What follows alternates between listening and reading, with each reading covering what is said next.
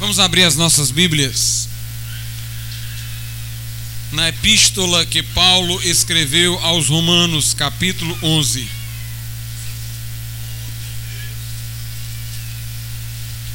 Romanos 11, do 32 ao 36. Nós temos aqui uma daquelas passagens da Bíblia em que Paulo repentinamente muda de assunto, bruscamente. Ele sai da sua exposição para expressar o seu êxtase diante das maravilhas de Deus. Romanos capítulo 11, do 32 ao 36. Porque Deus encerrou a todos debaixo da desobediência, para com todos usar de misericórdia. Ó profundidade das riquezas, tanto da sabedoria como da ciência de Deus!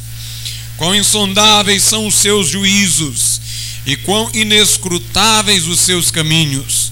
Porque quem compreendeu a mente do Senhor, ou quem foi o seu conselheiro, ou quem lhe deu primeiro a ele, para que ele seja recompensado? Porque dele e por ele e para ele são todas as coisas, glória, pois, a ele eternamente. Amém. Podeis assentar.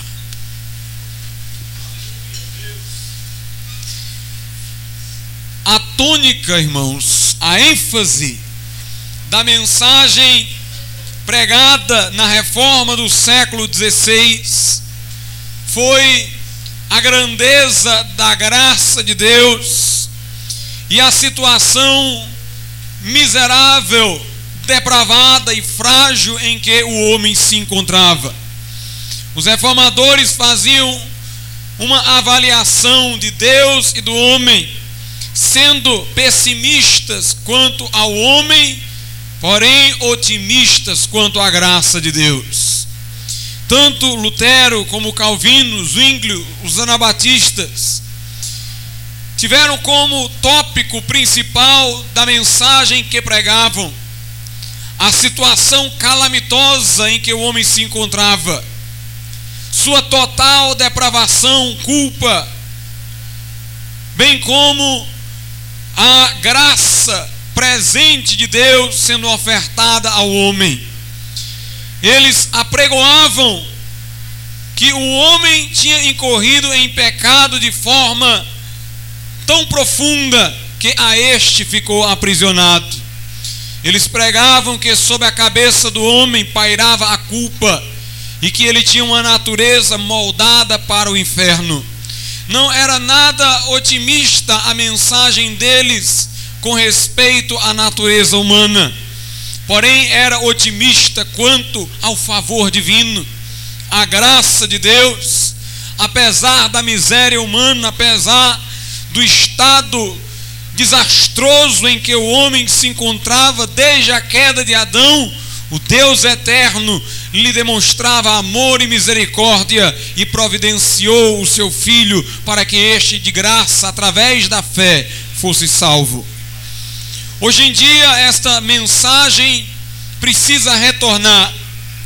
Talvez alguém diga, mas pastor, se prega isso, mas não com a ênfase devida. Hoje em dia, há um teor psicológico ou um teor de psicologia muito grande na mensagem daqueles que pregam o Evangelho. E essa dosagem de psicologia tira muito do que há de evangélico na mensagem. No campo da psicologia hoje se fala muito em autoestima, em a pessoa ter de si mesma um bom conceito. Dizem os psicólogos: você é alguém, você tem potencial, você é capaz. A nova era diz que você é um Deus. Os panteístas dizem que o homem é uma centelha da divindade. E os psicólogos, atrelados à mensagem da nova era, apregoam o que eles chamam de alta estima, uma boa conceituação que cada um deve ter de si mesmo, pensamento positivo. E se ensina um conceito humano que o eleva além de onde ele deveria estar. Nas igrejas, meus amados irmãos, essas teorias da psicologia têm entrado. E hoje em dia nós encontramos muitas mensagens que falam de fé, mas de fato estão falando de pensamento positivo. Que falam da filiação divina, mas na verdade estão falando de autoestima. Quantos pregadores estão dizendo: ah, o crente é filho do rei, é isso, é aquilo, você pode, você tem, você é. Ignorando que tudo o que temos, somos, o é pela graça de Deus. Tudo que recebemos, recebemos de Deus e não dos nossos próprios esforços. Então nós temos visto uma mensagem evangélica dosada com orientações psicológicas. O homem é elevado e Deus é diminuído. Para a teologia da prosperidade, Deus é feito empregado. Se fala em reivindicar coisas de Deus, como se o homem pudesse comandar a Deus e dar-lhe ordens. E é isso que nós temos visto nos dias de hoje. Mas não era assim a mensagem da reforma. Não foi assim a mensagem do apóstolo Paulo. Não foi assim a mensagem dos grandes mestres da igreja cristã no seu período antigo. O que estes homens santos de Deus pregavam era diferente.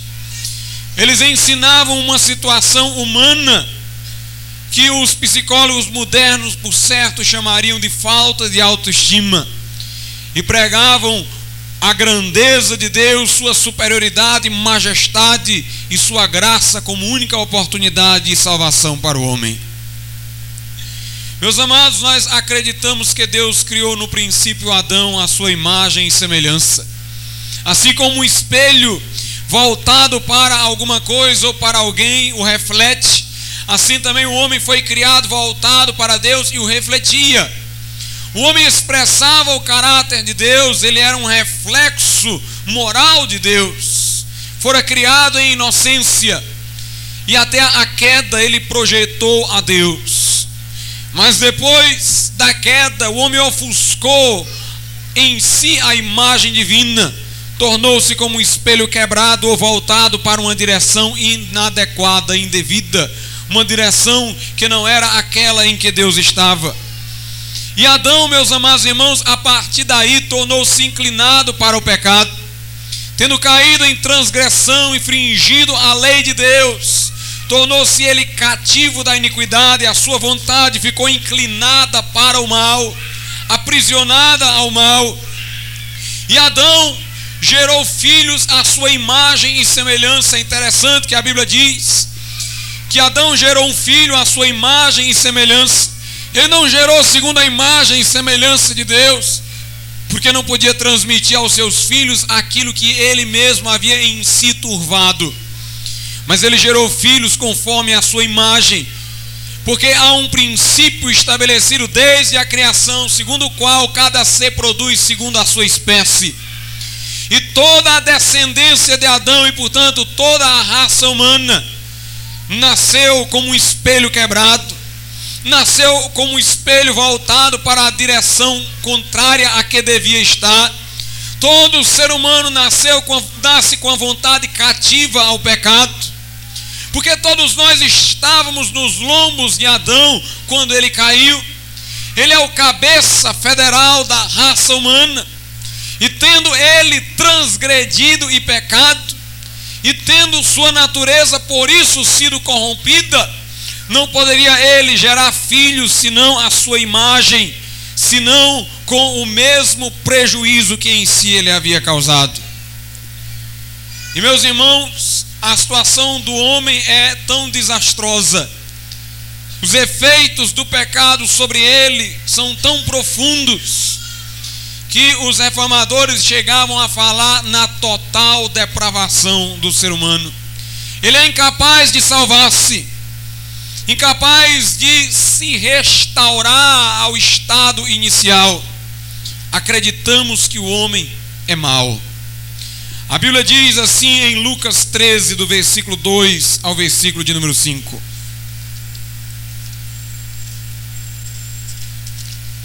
Lucas 13, do 2 ao 5. Podemos ler do 1 ao 5, por certo ficará mais claro o sentido do texto. E naquele mesmo tempo estavam presentes ali alguns que lhe falavam dos galileus, cujo sangue Pilatos misturara com os seus sacrifícios. E respondendo Jesus, disse-lhes: Cuidais vós que esses galileus foram mais pecadores do que todos os galileus por terem padecido tais coisas? Não vos digo, antes se não vos arrependerdes, todos de igual modo perecereis. E aqueles dezoito sobre os quais caiu a torre de Siloé e os matou, cuidais que foram mais culpados do que todos quantos homens habitam em Jerusalém? Não vos digo, antes se não vos arrependerdes, todos de igual modo perecereis. Jesus aqui se dirige aos seus ouvintes e diz: Vocês pensam que aqueles que padeceram em determinado acidente, por terem tido uma morte mais horrenda, são mais pecadores que vocês? Jesus disse: Não, eu vos digo. Antes, se vocês não se arrependerem, também enfrentarão a destruição enfrentarão o juízo. O que Jesus queria aqui, meus amados irmãos, era mostrar aqueles homens que os demais que tinham sofrido naquele acidente não eram por causa disso mais pecadores do que eles. E eles, por não terem até então sofrido um acidente desastroso, não eram pessoas isentas de pecado. Muitas vezes alguém diz: Ah, aquele ali é mais pecador do que eu, aquele ali é transgressor, eu não, eu sou bom, aquele ali é mau. Mas Jesus aqui diz: todos perecereis se não vos arrependerdes. Todos perecereis. Todos. Todos carecem de arrependimento, todos irão para a destruição, caso não se arrependam. Alguém talvez diga, bem, mas eu não sou um homicida. Mas eu quero dizer uma coisa: quando nós falamos da pecaminosidade humana, nós não estamos falando que o homem é um selvagem que sai eliminando a todos os outros que estão na sua frente. Quando nós falamos da maldade humana, nós estamos falando do egoísmo que escraviza o homem. Jamais o homem, por egoísmo, mataria todos os seus semelhantes. Ele sabe que precisa de outros para sobreviver. Jamais cometeria um homicídio generalizado porque ele precisa da sobrevivência de outros para também sobreviver. O que nós falamos é que o homem é egoísta. Egoísta por natureza, ele procura a realização dos seus próprios interesses. E muitas vezes ele não comete atrocidades, porque as consequências dessas atrocidades porventura cometidas seriam desinteressantes às suas aspirações. E muitas vezes o que tem aparência de bondade e de altruísmo é pura manifestação de egoísmo. O que acontece, meus amados irmãos, é que a forma como a maldade de cada ser humano sai é diferente. Todos são maus, mas a forma de expressão dessa maldade varia de acordo com as circunstâncias de criação e de educação. Por certo, quem foi criado num ambiente hostil será tendente à prática de coisas mais grosseiras na nossa avaliação, como homicídio, rapto, estupro ou e outras coisas dessa natureza. Outros que foram criados num ambiente de melhor educação terão a sua maldade dirigida para pecados mais polidos, entre aspas, se assim podemos dizer. Eles cairão principalmente nos pecados de ciúme, inveja, mentira, contenda e outras coisas mais. Mas um não pode dizer do outro que é mais pecador. Todos são pecadores, apenas as circunstâncias fazem com que a maldade saia, se exteriorize numa direção ou noutra direção. Mas todos são pecadores. E Jesus aqui quis deixar claro isso. Falava ele: vocês pensam que aqueles que foram vítimas de acidentes, são piores do que vocês? Eu digo que não. Se vocês não se arrependerem, todos perecereis. Todos os homens pecaram e destituídos estão da glória de Deus. Todos são egoístas e assim ofendem diariamente a Deus. Alguém talvez diga, mas pastor, conhecemos pessoas não crentes que ajudam os pobres, que atendem às necessidades alheias, é verdade? Mas isso não quer dizer que haja nelas verdadeira bondade. Freud dizia que o homem era um ser incapaz de descobrir os reais motivos de sua conduta, porque os reais motivos de sua conduta não ficavam no seu consciente, mas no seu subconsciente. O que Freud diz está até de acordo com a Bíblia neste aspecto. Porque a Bíblia ensina que o homem, além de pecador, é cego. Ele não somente peca, ele considera puro o seu próprio caminho aos seus olhos, quando está, na verdade, desviando-se de Deus. Porque no seu consciente ele se engana, diz para si mesmo que está agindo por bondade, misericórdia, amor, mas lá no subconsciente os reais motivos estão presentes e são egoísticos e são interesseiros. Há muita gente ajudando um uma pessoa necessitada, porque são espíritas e pensam que assim, em assim fazendo, obterão melhor reencarnação. Outros porque acham que ajudando diminuirão suas penas no purgatório. Outros porque acham que há um destino e que se eles ajudarem hoje alguém, amanhã também serão ajudados. Os humanistas ensinam a pessoa a ajudar os pobres, dizendo assim: imagine-se no lugar dele. Imagine-se sofrendo como ele está sofrendo. E assim eles procuram instigar as pessoas a ajudar, na verdade, levando as pessoas a projetarem sua imagem no necessitado. E quando as pessoas ajudam, de fato estão ajudando a si mesmas, porque se representaram no carente, no necessitado. Egoísmo. Quantas pessoas dão uma esmola muitas vezes, porque afinal viram o aleijado e se não derem não dormirão de noite, sua consciência o incomodará. Ele desejaria até nem ter passado por aquela rua para não ter visto, mas já que viu, não quer ficar incomodado no sua consciência e dá a Deus para se ver livre de um incômodo interior, não por misericórdia. O homem é egoísta, o homem é mau. A mãe que ama o seu filho não prova com isso que tem verdadeiro amor porque ela o faz instintivamente, assim como no reino animal as mães amamentam e cuidam dos seus filhotes. Ela ama porque é carne e sangue dela. Ela ama porque são participantes da sua família. Portanto, meus amados irmãos, o homem é um ser egoísta e, portanto, é mau. Todos igualmente perecereis caso não se arrependam. Em Isaías capítulo 64, versículo 6, a Bíblia diz-nos uma verdade contundente. Mas todos nós somos como o imundo, e todas as nossas justiças como trapo da imundícia, e todos nós murchamos como a folha, e as nossas iniquidades como um vento nos arrebatam. Eu quero que você atente para uma coisa. Isaías não diz apenas aqui que o incrédulo é imundo e as suas justiças, ou seja, suas obras tidas por boas, são como trapos de imundície.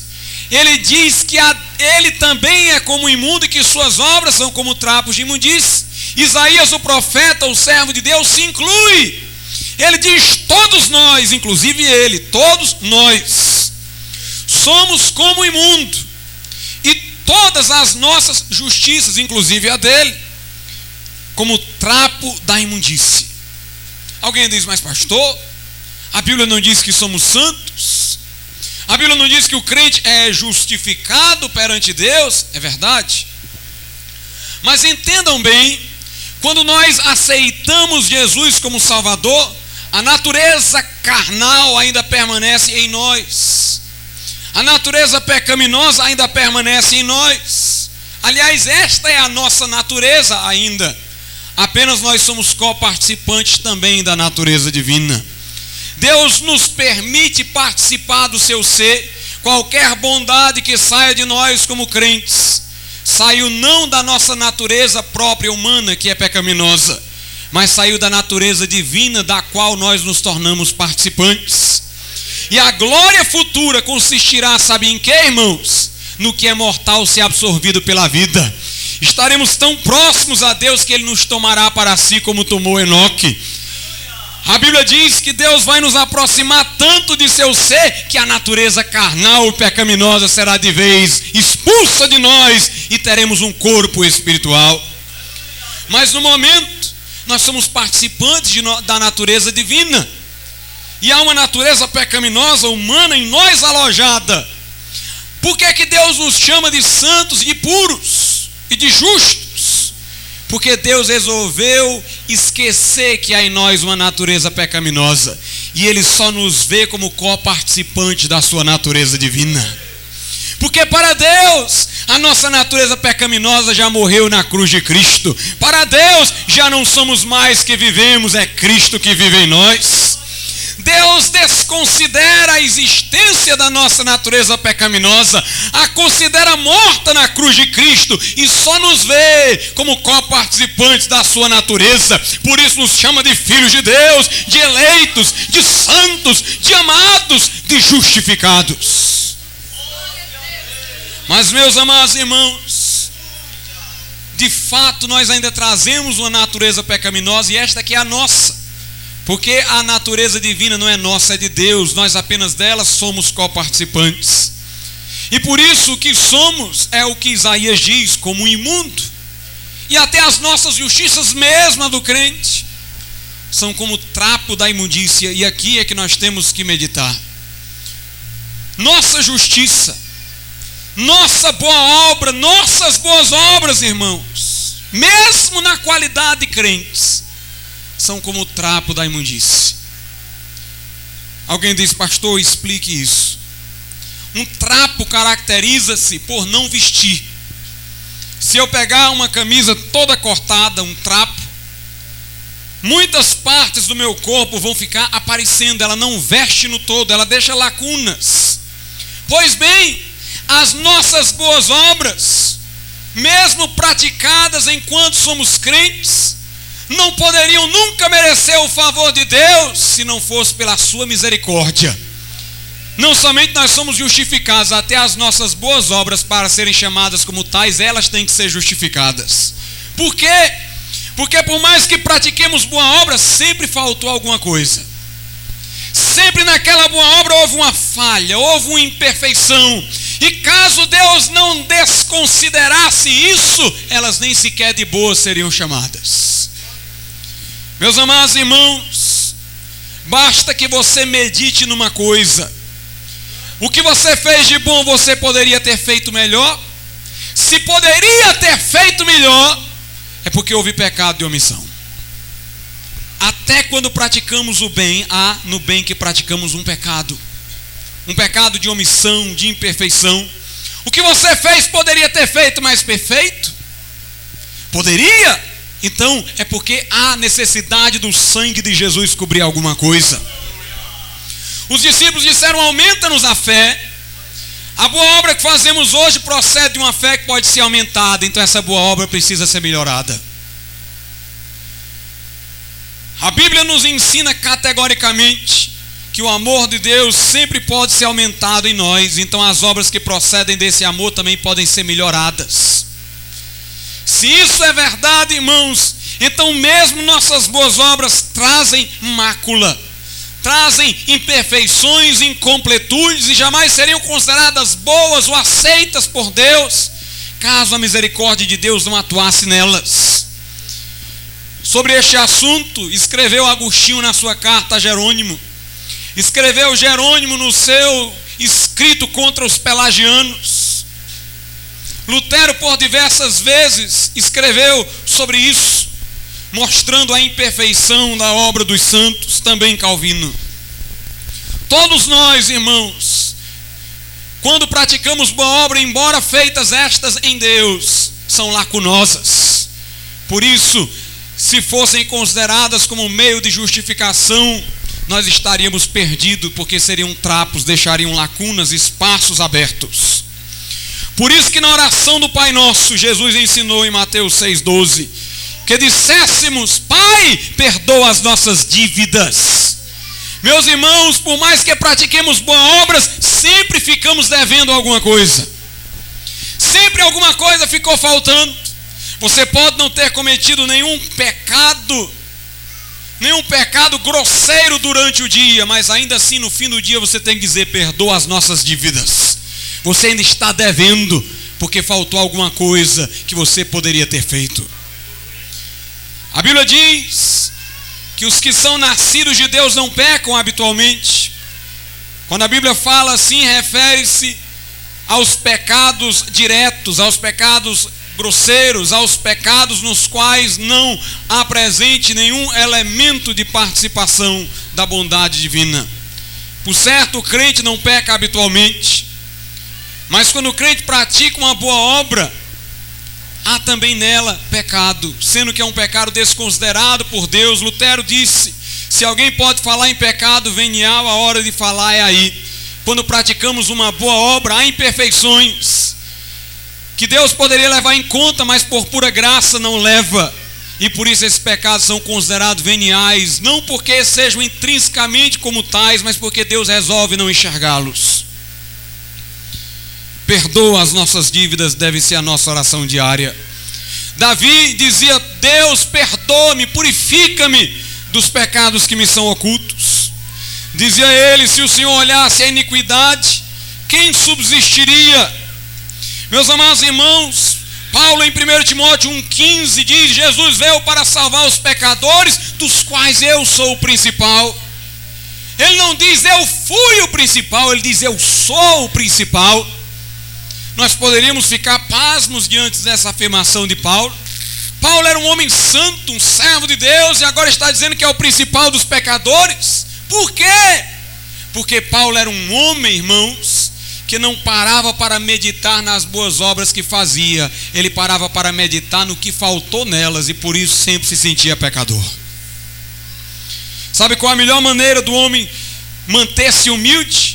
É sempre pensar no que não fez em vez de pensar no que fez.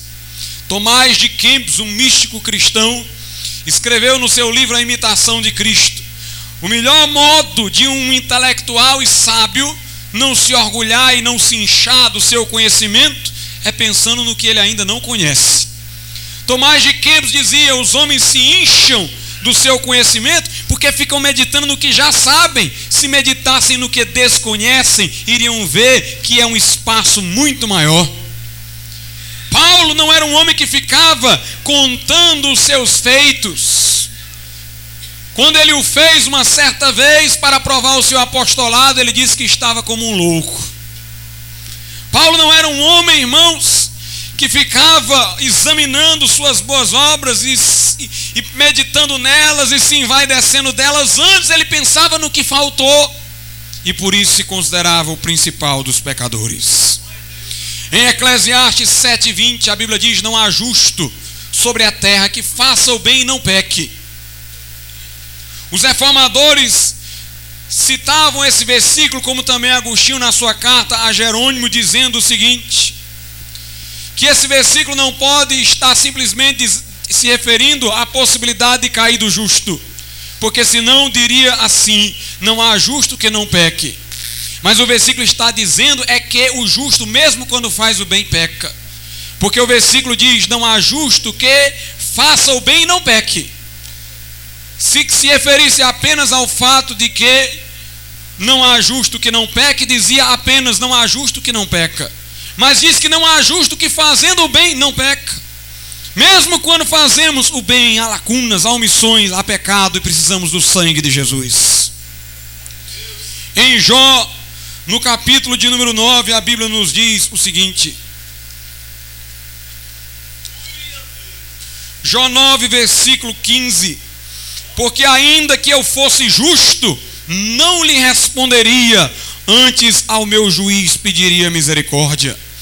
No versículo 30 e 31 ele diz: Ainda que me lave com água de neve, e purifique as minhas mãos com sabão, ainda me submergirás no fosso, e as minhas próprias vestes me abominarão.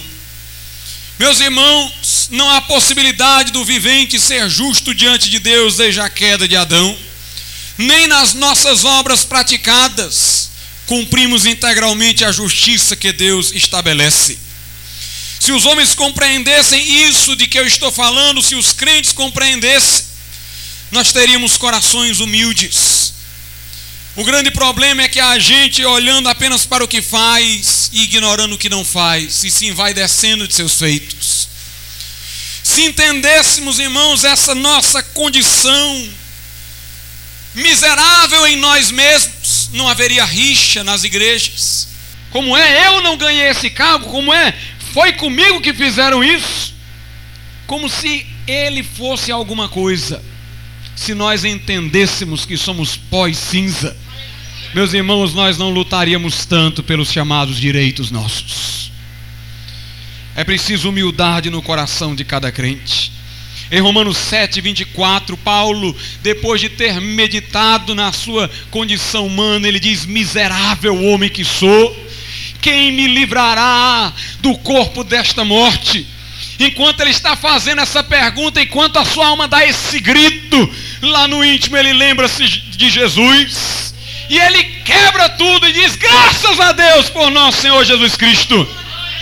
Quem está lendo não entende, irmão, só o crente entende, porque Paulo diz: Quem me livrará? Aí diz: Graças a Deus. Ele não responde, vai logo dando graças a Deus, mas é porque no coração a resposta subiu-lhe imediatamente. Aí ele diz: Quem me livrará? No coração dele a resposta subiu. Aí ele fala: Graças a Deus por nosso Senhor Jesus Cristo.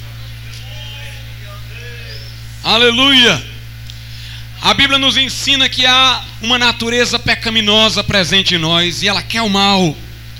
Quando nós praticamos o bem, é porque subjugamos essa natureza e temos lugar à natureza divina. Permitimos que a bondade de Deus fluísse através de nós, mas naquela hora nós tivemos que sujeitar a cruz à natureza pecaminosa. Alguma coisa em nós que iria ir na direção contrária à vontade de Deus. Ora, irmãos, se alguma coisa em nós que não queria cumprir, a lei de Deus, então é porque, mesmo naquele momento em que subjugamos esse querer indesejável, mesmo naquele momento, nós também tivemos uma transgressão, no sentido de que todo o nosso ser não foi envolvido naquela boa obra, havia uma parte relutante, e por isso nossa boa obra foi imperfeita. No céu, nós não teremos mais este querer interior que briga com o nosso desejo real de santidade, nós não teremos. Ora, se lá nós vamos ser isentos desta perturbação, desta tendência para o mal que precisamos subjugar, então é porque iremos melhorar lá. Se a situação em que estamos aqui precisa ser melhorada, então é porque esta situação aqui, irmãos, é de imperfeição. Lá nós praticaremos boas obras sem inquietações. Aqui nós praticamos boas obras tendo que lutar contra um princípio maligno dentro de nós. Então, se lá a boa obra vai ser praticada de uma maneira mais completa, é porque a daqui é incompleta, é porque a que praticamos aqui é imperfeita, e logo mesmo nela nós precisamos da misericórdia e da graça de Deus. É interessante observar que uma vez Jesus foi chamado à casa de um fariseu chamado Simeão. Estando lá na casa daquele homem que queria ser salvo através da lei, daquele homem que achava que podia cumprir o preceito da lei e por ela ser justificado, Jesus nem sequer por ele foi convidado a sentar-se à mesa. Diz a Bíblia que Jesus tomou lugar à mesa. E meus amados irmãos, Diz a Bíblia que depois de um certo tempo entrou uma mulher lá dentro da casa. E uma mulher pecadora caiu aos pés de Jesus chorando em prantos. Lavou seus pés com lágrimas, enxugou com seus cabelos e ungiu Jesus com o perfume que trouxe. O fariseu dizia consigo no coração: se este homem fosse profeta, saberia que esta mulher é pecadora. Mas apesar de ter falado intimamente, aquele que prescruta os corações ouviu o que ele disse por dentro. E Jesus olhou para ele e disse: Olha, eu quero te contar uma parábola. Meus amados irmãos, os homens, quando estão envolvidos em suas paixões, muitas vezes não reconhecem os seus juízos errados. E é preciso falar a eles por parábolas, levando eles para outra história paralela. Lá eles vão fazer bom juízo. E então você traz de volta o problema para a situação em que eles se encontram. Foi assim que Natan fez com Davi. E foi assim que Jesus fez com aquele fariseu. Jesus disse: Vou te contar uma parábola. Um credor tinha dois devedores, um devia mais, o outro devia menos. O credor perdoou os dois. Qual dos dois vai amar mais o credor? O fariseu disse: Presumo que aquele que devia mais Jesus diz: Pois bem, a quem muito é perdoado, muito ama. E eu disse a essa mulher: Perdoado te são os teus pecados. Tu mesmo não considera ela pecadora? Pois bem, pois eu a perdoei. Ela tem razões para chegar até aqui e chorar aos meus pés e manifestar amor por mim. Meus irmãos, Jesus olhou para aquele fariseu e disse: Desde que eu entrei na tua casa, tu não me beijaste. Essa mulher não cessa de me beijar. Entrei na tua casa e não me lavaste os pés. Apesar de na casa dele ter, ter, ter, ter água. E Jesus disse: Mas essa aqui, com lágrimas, lavou os meus pés. Desde que eu entrei na tua casa, tu não enxugaste os meus pés. Apesar de na casa do fariseu ter toalha. Mas aquela mulher, disse Jesus, com os cabelos enxugou. Jesus disse: Tu não me ungiste, ela me ungiu. Eu quero que você atente para isso. Naquela hora, Jesus só fez menção das boas obras da mulher. Jesus não falou nada sobre o fato dela ter sido uma pecadora, dela ter ofendido a Deus outrora. Jesus só fez menção daquelas boas obras. Sabe por quê, irmãos, que Deus se agrada de nós? É porque tudo que a gente faz de errado, o sangue de Jesus cobre, só fica o que é de bom. Deus só quer enxergar em nós o que é de bom. Se os crentes fossem parecidos com Deus era uma benção, né, irmãos? Fina diz no reavamento como experimentá-lo, que se nós enxergarmos o nosso irmão fazendo uma coisa duvidosa e se há possibilidade de interpretar de forma benéfica, escolhamos a interpretação que seja boa para o nosso irmão, não aquela que o torna pecador. Entre duas interpretações devemos escolher a mais favorável. E Deus deixa de enxergar nossa maldade e erros e enxerga em nós as nossas boas obras.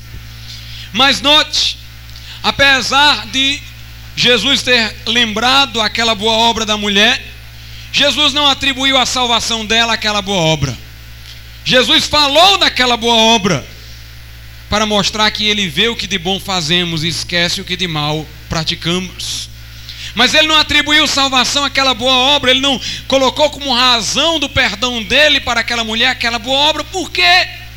Porque mesmo aquela boa obra era lacunosa, era imperfeita, como toda boa obra que praticamos. Jesus lembrou as boas obras da mulher, mas olhou para ela e disse: Foi a tua fé que te salvou, vai-te em paz. É a nossa fé que nos salva. Porque nossas boas obras são contadas como tais, porque Deus não vê as más. E porque Deus apaga a mancha que nossas boas obras têm. Mas se ele tem que fazer tudo isso é porque não foram as nossas boas obras que mereceram o seu favor antes, para que elas fossem consideradas boas, era preciso que antes tivéssemos o seu favor. O seu favor nos veio porque nós tivemos fé no sacrifício de nosso Senhor Jesus Cristo. Na história do bom samaritano, Diz a Bíblia que um homem foi atacado por salteadores. Aquele homem representava a humanidade atacada por Satanás. E diz a Bíblia que o homem que foi atacado ficou no chão semi-morto. A humanidade, ao invés, está totalmente morta sob o plano espiritual. Aquele homem ficou ali semi-morto. Passou um levita, um sacerdote, dois religiosos e não olharam para ele indicando Jesus com isso que a religião não dá ao homem o que ele precisa, não atende às suas necessidades espirituais. Mas Jesus disse: passou um bom samaritano. Os judeus não gostavam do bom samaritano, assim como os fariseus não gostavam de Jesus. E Jesus estava se equiparando àquele bom samaritano no seu diálogo com os fariseus. Jesus disse: O bom samaritano passou lá e ele pegou vinho, azeite, passou nas feridas daquele homem, o levou ao hospital e disse lá no hospital: Pode continuar o tratamento, e quando eu voltar, eu pago o que for preciso. Meus irmãos, qual o sentido disso? O sentido é este: nós fomos atacados por Satanás, ficamos no meio da estrada espiritualmente mortos. Jesus passou, ungiu as nossas feridas, passou vinho, o tratamento começou, mas ele levou para o hospital, ou seja, ele nos trouxe para a igreja, e aqui nós ainda estamos em tratamento. O crente, irmãos, ainda não é o que deve ser, ele está em tratamento, mas eu quero dizer uma coisa: quando Jesus voltar, o tratamento vai estar terminado, e o que faltar, ele paga. Aleluia!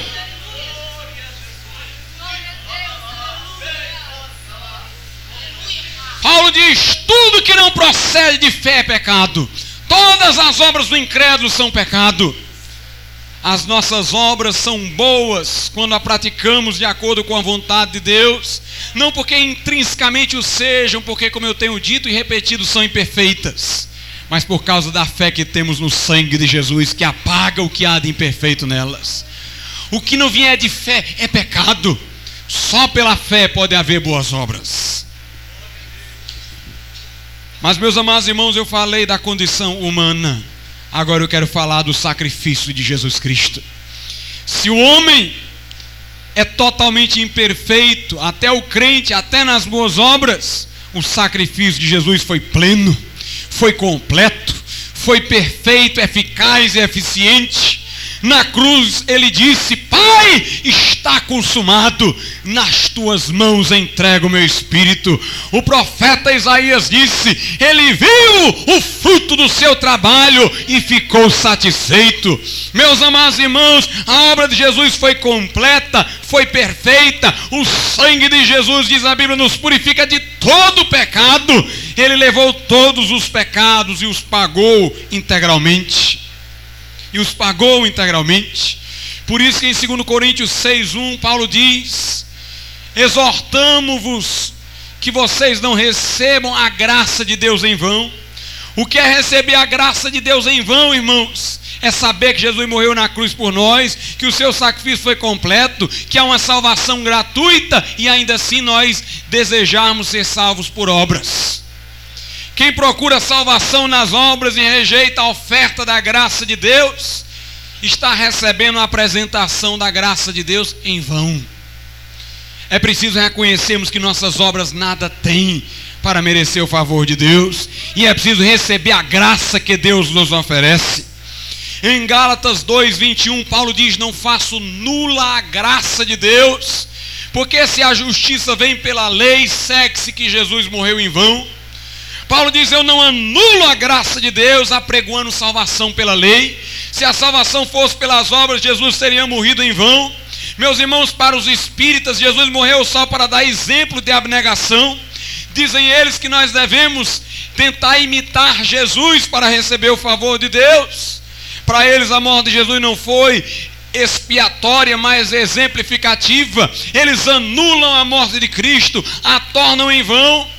Eu quero dizer uma coisa: há muita gente que diz que Jesus morreu para a salvação dele, mas acham que Jesus não pagou tudo para a sua salvação, que precisam complementar o preço dela com o cumprimento de sacramentos, de votos, de penitência, com obras. Mas eu quero dizer uma coisa: Jesus pagou os pecados integralmente, não há nada que o homem possa oferecer a Deus, mas Deus nos oferece salvação de graça por meio do seu Filho não faço nula a graça de Deus. Jesus não morreu em vão. Em Gálatas 5 e 2, Paulo diz: Se alguém daí se deixar circuncidar, eu digo-vos que Cristo de nada vos aproveitará. O que é que Paulo queria dizer com aquela expressão? Vejam bem, irmãos, na Galácia chegaram algumas pessoas lá que estavam dizendo o seguinte: Jesus morreu na cruz Mas para ser salvo, além de crer nisso, é preciso que cada um passe pela cerimônia da circuncisão. Esses pregadores ensinavam que o sacrifício de Cristo era incompleto, que tinha que ser complementado pela cerimônia da circuncisão, feita em cada homem, que era uma cirurgia, onde parte do corpo era retirada. Eles diziam: o sangue de Jesus não é suficiente, é preciso que o homem tenha algum derramamento de sangue em si. Paulo disse: ó, se vocês aceitarem se circuncidar, achando que precisam complementar o sacrifício de Cristo, a fé que vocês têm em Cristo de nada aproveita. O que Paulo queria dizer é o seguinte: crer 50% em Jesus e 50% em outra coisa é mesmo que não crer. Crê em Jesus e crê no batismo como meio de salvação, crê em Jesus e crê em sacramentos, crê em Jesus e crê em obras. Dividir a obra de salvação entre Jesus e nossas obras, ou entre Jesus e qualquer preceito religioso, é não tirar de Cristo nenhum proveito, porque Jesus é exclusivista. Se o homem quer ser salvo, tem que ir a Ele a mais ninguém, tem que aceitá-lo e a mais ninguém. Meus amados irmãos, Pedro diz: em nenhum outro há salvação, porque debaixo do céu nenhum nome foi dado pelo qual havemos de ser salvos. Essa é a mensagem da graça, é a mensagem pura e cristalina do Evangelho Nessa mensagem não há espaço para o orgulho e jactância humana. Quando o homem quer ser salvo por suas obras, ele começa a se orgulhar de suas obras porque entende que por elas está merecendo o favor de Deus. Quando o homem acha que nas suas boas obras não há imperfeição alguma, ele se vangloria, mas quando ele entende, irmãos, que nada temos, somos ou praticamos, que seja aceito por Deus, senão pelo sacrifício de Cristo então não há razão para jactância e orgulho. Em Romanos 3, 27, Paulo diz: está excluída a jactância, está excluído o orgulho, porque lei das obras, ele diz não, mas pela lei da fé. E não há contradição nenhuma no plano, nos propósitos de Deus. Em Romanos 3, 31, Paulo diz: será que através da fé se repudia a lei? Ele diz: de modo nenhum Antes, pela fé, pela fé, a lei é estabelecida. Deus não esqueceu de sua lei, Deus não a jogou no mato. A lei exigia obediência, o homem não trouxe. Então a lei teve que exigir punição. Deus não esqueceu sua lei, a punição ocorreu, sendo que Jesus se ofereceu como nosso substituto. Quando Deus nos salva através da fé, Ele não joga sua lei no mato. A lei dizia é preciso ser punido, pois bem, houve punição, sendo que outro a suportou em nosso lugar. E eu digo mais: não somente, irmãos, Deus nos deu essa salvação pela qual somos perdoados, nossas boas obras são aceitas e nossos pecados esquecidos. Mas Deus nos garante salvação até o fim. Até o fim, uma vez salvo, salvo para sempre. Em Romanos 5, 9 a 11, a Bíblia é contundente quanto a isso. Romanos capítulo 5, leamos primeiro 9. Logo muito mais agora, tendo sido justificados pelo seu sangue, seremos por ele salvos da ira. Note, aqui Paulo está dizendo, em outras palavras, o seguinte: se quando não éramos crentes, Deus já nos amou a ponto de enviar seu filho, muito mais agora que cremos no seu filho, que estamos justificados, ele nos garantirá a salvação da ira que virá no futuro. Se antes de sermos salvos já houve amor a ponto de ele enviar seu filho, agora que nós aceitamos seu filho, como é que ele nos permitirá que percamos a salvação? No versículo 10 diz: Porque sendo nós inimigos, fomos reconciliados com Deus pela morte de seu filho, muito mais, tendo sido já reconciliados, seremos salvos pela sua vida. Paulo disse: Jesus morrendo nos deu salvação, muito mais ele vai preservar essa salvação, estando ele ressuscitado para garanti-la, para preservá-la, para interceder por nós junto ao Pai. E por isso o crente tem razão de se gloriar, de se alegrar, de se jubilar. Versículo 11: E não somente isto, mas também nos gloriamos em Deus, por nosso Senhor Jesus Cristo, pelo qual agora alcançamos a reconciliação. Meus amados irmãos, nessa tarde eu estava pensando no que iria pregar nessa noite. E eu estava meditando em alguns acontecimentos. Essa semana foi uma semana difícil para mim.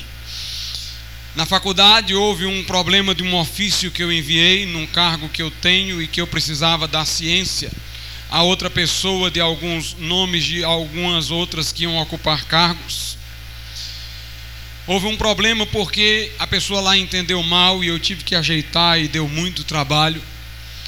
Uma aluna não se satisfez com a nota e revoltou-se comigo porque queria que eu mudasse. Eu lia, relia, mas não me sentia é, em sã consciência para alterar a nota. E depois nós tivemos a nossa vigília hoje. E quando eu estive lá, eu soube de algumas notícias que me entristeceram. Eu esqueci da minha Bíblia, esqueci do meu cantor cristão, bati meu carro numa árvore, quebrei o computador no meio da semana. E hoje eu estava conversando com Deus à tarde. E eu estava dizendo, Senhor, por que existem esses dias maus, esses dias em que parece que tudo que despenca, tudo despenca de uma vez só. E meus amados irmãos, eu meditei primeiro nisso e depois meditei em outra coisa. De cada meditação surgiria uma mensagem, eu escolhi uma das duas para pregar hoje. A primeira meditação que me veio foi essa que eu estou dizendo agora. Eu disse, meu Deus, por que, que vem esses dias maus? E Deus falou ao meu coração, irmãos. Se somos cristãos, se somos anabatistas, como dizemos que somos, temos que estar preparados para sermos levados como ovelhas ao matadouro. Temos que estar preparados para verter o nosso sangue por Cristo e dar a nossa vida pelo testemunho de nossa fé. Os anabatistas não resistiam aos seus algozes, mas se entregavam para morrer por sua confissão de fé. E é o que teríamos que fazer caso a perseguição se levantasse. Mas no momento em que vivemos, nós não temos fogueiras armadas nem forcas levantadas. E temos que ser treinados nestes tempos de paz para os tempos de dificuldade. E para isso Deus nos permite enfrentar as adversidades circunstanciais. Porque, irmãos, se nós perdemos as estribeiras com as circunstâncias indesejáveis, nós não temos nenhuma garantia de que manteríamos a nossa fé caso tivéssemos que confessá-la na forca. Muita gente fica a dizer: Eu morreria por Cristo caso viesse a perseguição. É fácil de saber se você morreria. Veja como você reage diante das adversidades. E elas vêm para que nesses tempos em que não há perseguição a ponto de nos ameaçar a vida, nós saibamos qual seria a nossa reação nessas circunstâncias de martírio.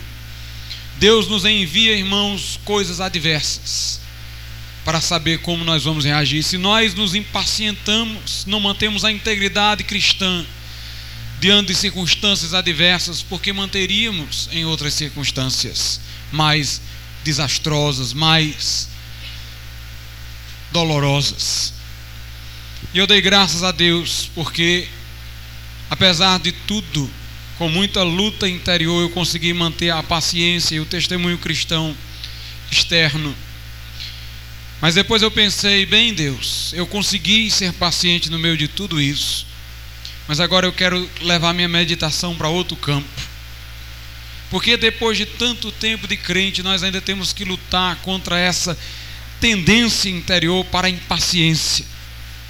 Por que, nós ainda temos que entravar essa tendência para a explosão, para a impaciência? E naquela hora, irmãos, meditando nisso, eu vi que através da permanência deste princípio negativo com o qual nós temos que lutar, nós temos condições de aprender a humildade que nada somos. Que nada somos.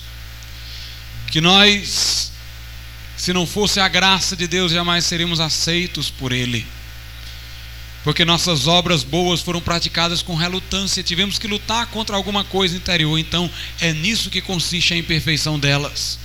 Não foram praticadas sem nenhuma relutância, mas com relutância. Naquela hora minha alma deu um grito. Quem me livrará do corpo dessa morte?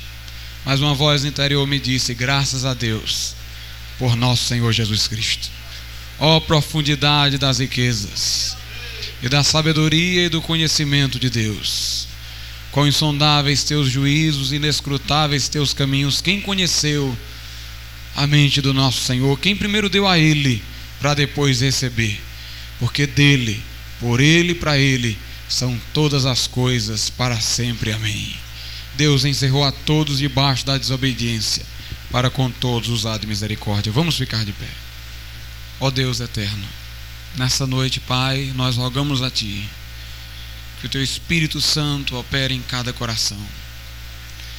Ó Deus, que vidas sejam salvas nessa hora, meu Deus. Que Tu toques em coração de pessoas que porventura não sejam crentes e que estejam.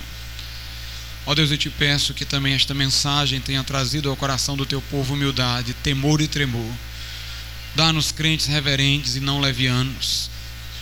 Crentes, ó Pai, que saibam que tu és majestoso e que não se coloquem diante de ti, ó Deus, com frivolidade, mas antes com temor e tremor. Em nome de Jesus, ó Pai. Nessa noite, eu gostaria de saber se há alguém nesse lugar que não é crente, mas diz, pastor, eu entendi. E eu quero entregar o meu coração a Jesus nessa noite. Levante a sua mão e nós vamos orar. Quem quer aceitar Jesus? Amém. Uma pessoa já temos. Onde está a segunda pessoa agora para aceitar Jesus? Deus te abençoe. Vamos orar por você. No primeiro culto tivemos três ou quatro pessoas que entregaram o coração a Cristo. Deus quer alcançar você também. Você que não levantou a mão, dê um sinal. Levante a sua mão direita ou esquerda e nós vamos rogar por tua alma. Você que não é crente e quer entregar o teu coração a Jesus, não perca tempo. Levante a sua mão e iremos orar por você. Eu vou pedir minha irmã que levantou a mão aqui, que venha aqui à frente, alguma pessoa que esteja próxima pode acompanhá-la. Nós vamos orar, irmã, por você. Vamos rogar por tua vida nesse momento. Alguma irmã pode acompanhá-la? Amém. Deus te abençoe. Se houver mais alguém, dê um sinal com sua mão e algum irmão ou irmã que estejam próximos vão acompanhar você até aqui. Ou então você pode levantar, sair do seu lugar e vir diretamente. E nós vamos incluir você nessa oração. Deus está esperando por você. Saia do seu lugar. E nós vamos pedir a Deus por tua vida. Oremos a Deus, Pai. Nós te louvamos e te agradecemos por esta irmã, Senhor, que está aqui à frente, porque no seu coração a tua palavra encontrou morada e guarida. Ó Deus, que nesse instante, por Jesus Cristo, nosso Senhor, tu perdoes a ela todos os seus pecados. Dê a ela uma nova vida, Pai, fazendo dela uma nova criatura e tornando-a co-participante da tua natureza. Escreve o seu nome no livro da vida e dá aquela vida incorruptível que não se dilui nem destrói-se com o tempo. Ó Deus, eu te agradeço por sua decisão, pela fé que brotou no seu coração, dádiva tua, em nome de Jesus. Amém e amém. Que Deus te abençoe, minha irmã. Pode sentar-se. Podem sentar, irmãos.